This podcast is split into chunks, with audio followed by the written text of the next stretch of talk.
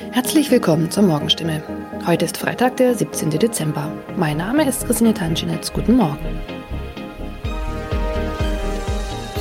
Und das sind heute unsere Themen aus der Region. Kinderärzte sollen Impfstoff zurückhalten. Freifahrt in der Stadtbahn bei kaputten Automaten. Und Papagei überlebt Wohnungsbrand und wird Tage später gefunden. Weil nicht genügend Corona-Impfstoff für Kinder im Alter von 5 bis 11 Jahren vorhanden ist, fordert das Land Baden-Württemberg nach Informationen der Heilbronner Stimme dazu auf, ausreichend Impfstoff für die Zweitimpfung zurückzuhalten. Von der Bundesebene wurde uns mitgeteilt, dass auch die Lieferung des Impfstoffs für Kinder im Alter zwischen 5 und 11 Jahren voraussichtlich nicht in der erwarteten Menge lieferbar sein wird, heißt es in einem Schreiben vom Sozialministerium, das am Donnerstag landesweit an die mobilen Impfteams, die Stadt- und Landkreise sowie an die Kinderärzte per Mail verschickt worden ist. Das Schreiben liegt unserer Redaktion vor. Baden-Württemberg wurde vom Bund zuletzt zugesagt, bis zum Jahresende rund 300.000 Dosen des Kinderimpfstoffes zu erhalten. Diese Zusage kann nun offenbar nicht eingehalten werden. Sollten vom Bund anderslautende Informationen kommen, werde das Sozialministerium diese umgehend an die impfenden Akteure weitergeben und die Verteilung anpassen. Mehr dazu lesen Sie heute auf stimme.de. Seit 1. November hat der Stadtbahnbetreiber Albtal Verkehrsgesellschaft AVG die Fahrscheinautomaten in den Stadtbahnen stillgelegt. Sie sind noch da, funktionieren aber nicht. Da alle Haltestellen nun mit stationären Automaten ausgestattet werden, seien die Automaten in den Zügen nicht mehr nötig, erklärt die AVG die Gründe. Die Geräte sollen nun Zug um Zug in den 229 Stadtbahnen ausgebaut werden. Nur damit fällt auch die Alternative weg, wenn ein Automat an einer Haltestelle defekt ist. Was gilt dann? Manchmal sind Haltestellen einige Kilometer entfernt. Soll ein Kunde, der vielleicht wichtige Termine hat, so einen Umweg auf sich nehmen, wenn ein Automat an einem Haltepunkt defekt ist? Oder gilt eine Kulanzregel und er darf dennoch in die Bahn einsteigen? AVG-Sprecher Michael Kraut stellt für das Gebiet des Karlsruher Verkehrsverbunds klar, Dort dürfen Fahrgäste bei einem defekten Automaten an der Haltestelle einsteigen. Sie sollten den Defekt entweder dem Stadtbahnfahrer oder gegebenenfalls dem Prüfpersonal in der Bahn melden. In dem Fall werde kein erhöhtes Beförderungsentgelt verhängt. Man könne jederzeit prüfen, ob eine Störung an einem bestimmten Automaten vorlag. Auch im Heilbronner Hohenloher Haller Verkehrsverbund gilt diese Kulanzregel. Mehr dazu lesen Sie auf stimme.de. Am vergangenen Samstag kam es in Neckargartach zu einem Wohnungsbrand, bei dem ein Mann und ein Papagei verletzt wurden. Ein zweiter Papagei blieb unverletzt. Später stellte sich heraus, dass sogar ein dritter Papagei in der Wohnung sein müsste. Wenige Tage nach einem Hausbrand in Heilbronn haben Feuerwehrleute einen überlebenden Papagei aus einer betroffenen Wohnung gerettet. Ein aus der Wohnung geretteter Papagei wurde zudem vorsorglich einer Tierklinik übergeben. Der andere Vogel blieb am Samstag unverletzt. Doch damit war das Papageienproblem noch nicht gelöst. Denn am vergangenen Dienstag habe sich der verletzte Bewohner bei der Polizei gemeldet und mitgeteilt, einer seiner insgesamt drei Papageien müsste sich eigentlich noch in der Wohnung befinden. Tatsächlich entdeckten die Einsatzkräfte nach langer Suche den Vogel. Später konnten sie das Tier wohlbehalten an den Besitzer übergeben, wie es heißt. Soweit die Nachrichten aus der Region. Übrigens, die Corona-Fallzahlen in Stadt und Landkreis Heilbronn bleiben auf hohem Niveau, sind in den letzten Tagen aber deutlich zurückgegangen. Bleibt das so, wird am Sonntag die Ausgangssperre für ungeimpfte aufgehoben. Ob das eintrifft, erfahren Sie auf jeden Fall aktuell auf stimme.de. Haben Sie Kritik, Fragen oder Anregungen zu unserem Podcast? Dann schicken Sie einfach eine E-Mail an podcast.stimme.de. Weiter geht es hier mit Nachrichten aus Deutschland und der Welt mit unseren Kollegen und Kolleginnen aus Berlin. Ich verabschiede mich für diese Woche. Wir hören uns im neuen Jahr wieder und ich wünsche Ihnen eine besinnliche Weihnachtszeit und einen guten Rutsch. Vielen Dank und schönen guten Morgen. Ich bin Jana Laumann und das sind heute unsere Themen aus Deutschland und der Welt.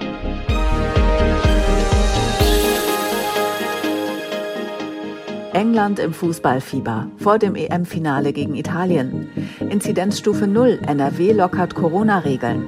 Und Biohackers, neue Staffel der Netflix-Serie aus Deutschland. Die Fußball-Europameisterschaft steuert auf ihren absoluten Höhepunkt zu. Und der ist genauso, wie die Engländer ihn sich sehnlichst gewünscht haben. Ihr Team steht zum ersten Mal in einem EM-Finale und dann auch noch zu Hause im Londoner Wembley Stadion gegen eine zweite große Fußballnation, Italien. Der Sonntag wird also ein Fußballfeiertag. EM-Reporter Thomas Thonfeld, wie fiebert der Gastgeber England diesem EM-Finale entgegen? Ja, dieses ganze Land, das hat so ein Endspiel seit 55 Jahren herbeigesehen. Also ich glaube, viele ältere Fans, die werden es kaum noch für möglich gehalten haben, dass sie das nochmal erleben. Ihr Team in dem Finale und jetzt ist der große Traum vom Titel plötzlich nur noch ein Spiel entfernt. Die Pubs in Großbritannien, die dürfen ja am Sonntag länger offen lassen, damit die Fans dort auch eine mögliche Verlängerung oder ein Elfmeterschießen noch gucken können. Rund 1000 Fans aus Italien dürfen extra zum Finale jetzt doch einreisen und es gibt sogar Berichte über eine Unterschriftensammlung, damit der Tag nach dem Endspiel im ganzen Land arbeitsfrei wird. Damit sie dann alle feiern können, naja, oder halt trauern, denn schließlich gibt's ja da noch einen Gegner, der nicht so ganz schlecht ist, um es mal vorsichtig auszudrücken. Italien und England machen also das EM-Endspiel am Sonntag unter sich aus. Genau wie die meisten Fans dürfen die deutschen Spieler das mit gemischten Gefühlen gucken. Denn mit England steht ja ausgerechnet die Mannschaft im Finale, die Deutschland aus dem Turnier geworfen hat. Wir haben den Sportpsychologen Fabian Peels von der Deutschen Sporthochschule Köln gefragt, wie ist das für unsere Spieler? Ah, da habe ich schon von Sportlern die unterschiedlichsten Aspekte gehört. Also manche Sportler sagen, ja, dann sollen sie bitte wirklich gewinnen, wenn sie uns schon geschlagen haben. Andere sagen, boah, hoffentlich fliegen die dann raus, dass wir ihnen nicht auch das noch gönnen müssen. Ähm, also ich glaube, da geht jeder sehr unterschiedlich mit um. Glauben Sie, dass sich die deutschen Spieler das Finale angucken oder tut das zu sehr weh, wenn sie nicht selbst dabei sein können? Also häufig hört man von den Spielern ja doch, dass sie sich alles angucken, also dass sie auch äh, dann Spiele anderer Mannschaften schauen, auch sehr interessiert das Ganze schauen äh, um vielleicht auch zu gucken, ähm, wie die Spieler sich schlagen, wie sie bestimmte Situationen lösen, was man selbst daraus mitnehmen kann. Ähm, also nach den Berichten, wie es in der Vergangenheit immer so war, glaube ich, dass äh, die allermeisten das sich schon anschauen werden. Wenn wir Sie schon als Sportpsychologe dran haben, wie groß war die Rolle von psychologischen Gründen dafür, dass Deutschland bei dieser EM nicht übers Achtelfinale rausgekommen ist?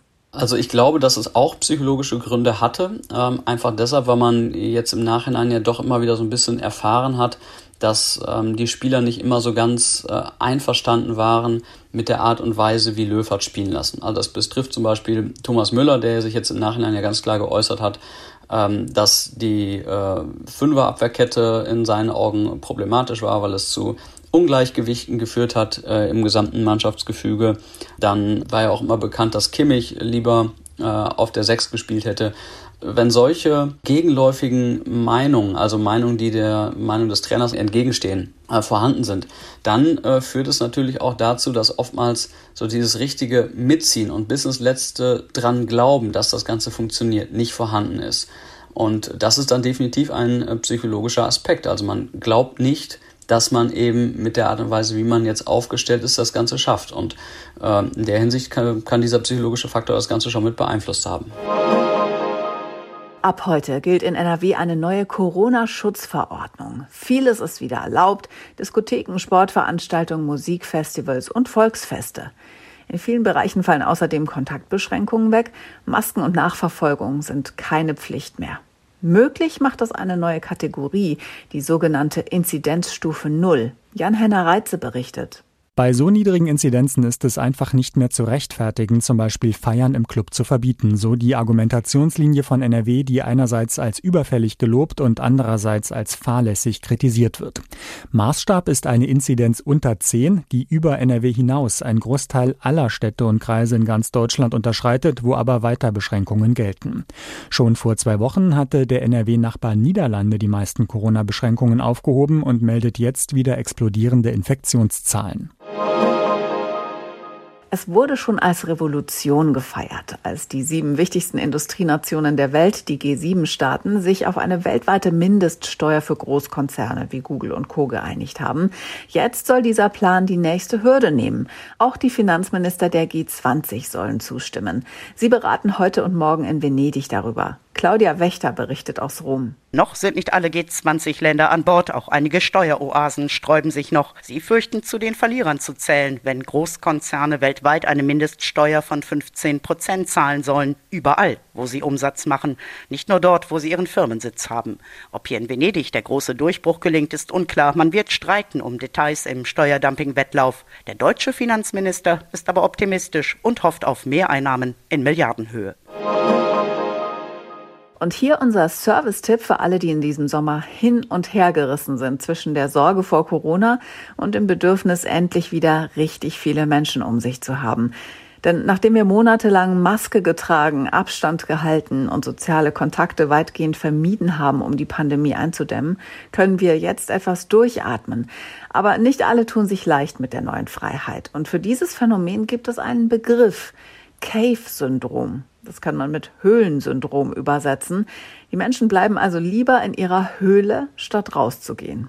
Ursula Winkler. Experten sagen, das ist keine Krankheit, sondern ganz normal. Der Psychiater Klaas Hinrich Lammers zum Beispiel hat im Deutschlandfunk Kultur von einer antrainierten Angst gesprochen. Ist das Cave-Syndrom also weniger schlimm, als es erstmal klingt? Ja, das ist ja auch gar kein Wunder. Wir haben monatelang gehört, wie gefährlich dieses Virus und damit die Nähe zu anderen ist. Wir sind ja selbst schon alle kleine Virologen geworden und haben täglich neue Todeszahlen, Ansteckungszahlen erfahren, medizinische Werte analysiert. Es gab Regeln, dann gab es wieder Lockerungen. Oft wusste man kaum, was jetzt eigentlich gerade gilt. Und äh, selbst die Mediziner und Politiker waren ja immer wieder überrascht von neuen Entwicklungen. Da haben wir also durchaus gelernt, vorsichtig zu sein, Respekt oder eben sogar Angst vor einer Ansteckung zu haben. Und das geht nicht bei allen von jetzt auf gleich weg. Experten nennen das Anpassungsverzögerung. So eine Anpassungsverzögerung haben ja anscheinend nicht alle. Viele feiern ja schon wieder wild in großen Gruppen. Wieso haben wir da alle so ein unterschiedliches Tempo? Ja, wie lange es dauert, bis man sich wieder an die neuen alten Freiheiten gewöhnt hat, das ist auch eine Typfrage.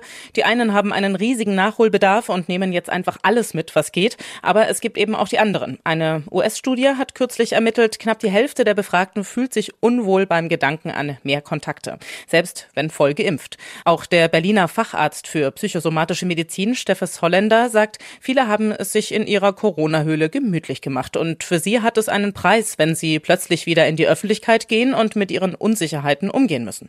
Ja, und viele mögen auch einfach die Einsamkeit oder haben sie inzwischen lieb gewonnen. Wie ist das, wenn jemand sogar eine richtig große Angst vor Kontakten entwickelt hat? Sollte der oder die sich dann lieber psychologische Hilfe holen? Also wenn man es nun wirklich gar nicht mehr wegschafft von der Netflix-Couch und auch selbst drunter leidet, also wer die Einsamkeit kein bisschen genießen kann, sondern eigentlich gerne raus will, aber einfach nicht kann, der sollte sich schon nach psychotherapeutischer Hilfe umsehen. Aber bei den allermeisten dürfte sich das Cave-Syndrom nach und nach legen. Wir mussten ja auch erstmal lernen, vorsichtig zu sein. Genauso ist der Weg zurück. Also Ängste kann man lernen und auch wieder verlernen. Und wenn man sich immer wieder in den Angstbereich Öffentlichkeit getraut hat und merkt, es ist nichts Schlimmes passiert, dann legt sich auch die Angst. Noch ist die Pandemie ja nicht vorbei. Vieles wurde gelockert, aber mit der Delta-Variante droht ja eine vierte Welle. Wie finden wir da den Mittelweg zwischen neuer Leichtigkeit und angemessenem Respekt vor der Ansteckungsgefahr? Experten raten, Ängste konkret zu thematisieren. Wer jetzt eben noch nicht im Restaurant indoor sitzen möchte, spricht drüber und dann trifft man sich eben doch draußen im Biergarten. Oder man macht einen Ausflug, ganz langsam. Reden hilft, auch schon bei der Begrüßung. Ist Umarmen wieder in Ordnung oder doch lieber der Corona-Gruß mit dem Ellbogen? Das muss jeder für sich entscheiden. Und bevor eine Freundin mit weit ausgebreiteten Armen auf mich zusegelt und ich springe vor Panik in den Straßengraben, also bevor es zu solch peinlichen und verletzenden Szenen kommt, lieber offen thematisieren thematisieren. Äh, viele vermeiden Treffen im Moment auch einfach, weil sie eben so unsicher sind, wie sie sich verhalten sollen und niemanden verletzen wollen. Aber auch diese sogenannte soziale Unbeholfenheit wird sich widerlegen.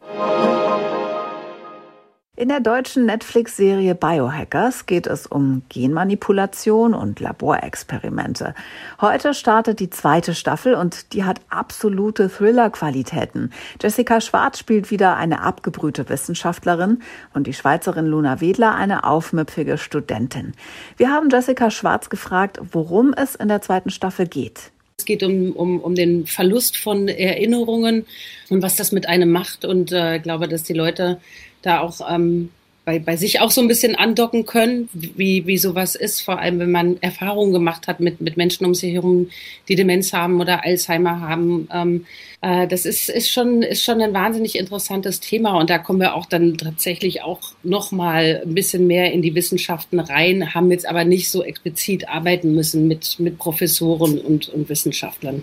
Jessica Schwarz spielt die Top-Wissenschaftlerin Tanja Lorenz. In der ersten Staffel sind deren Experimente aufgeflogen. In der zweiten Staffel bekommt ihre Figur mehr Tiefe. Tatsächlich äh, hatte man immer das Gefühl, warum ist sie so hart, warum ist sie so berechnet, warum ist sie so zielstrebig und so kontrolliert, so kühl. Ich mochte das ja ganz gerne, einfach auch mal so wirklich auch überhaupt nicht die Leute wissen zu lassen, was denn da der Motor ist und, und woher das kommt. Und äh, umso schöner, dass die zweite Staffel da so ein bisschen Aufklärung bringt und man wirklich irgendwie auch äh, in diese Kindheit von Tanja Lorenz maßgeblich mit hineinrutscht. Gedreht hat das Team in München und Freiburg unter Corona-Bedingungen. Während des Drehs musste Jessica Schwarz sich so gut es geht isolieren, um sich nicht anzustecken. Das ist immer die Angst. Ja, alle, alle mussten arbeiten. Es war wahnsinnig wichtig, dass es irgendwie weitergeht. Viele hatten dann auch Anschlussprojekte und das Einzige, was man nicht möchte, ist jetzt irgendwie eine, eine Drehunterbrechung, wie bei Mission Impossible 7 gerade, die, glaube ich, bei ihrer siebten Unterbrechung sind. Ich weiß es nicht.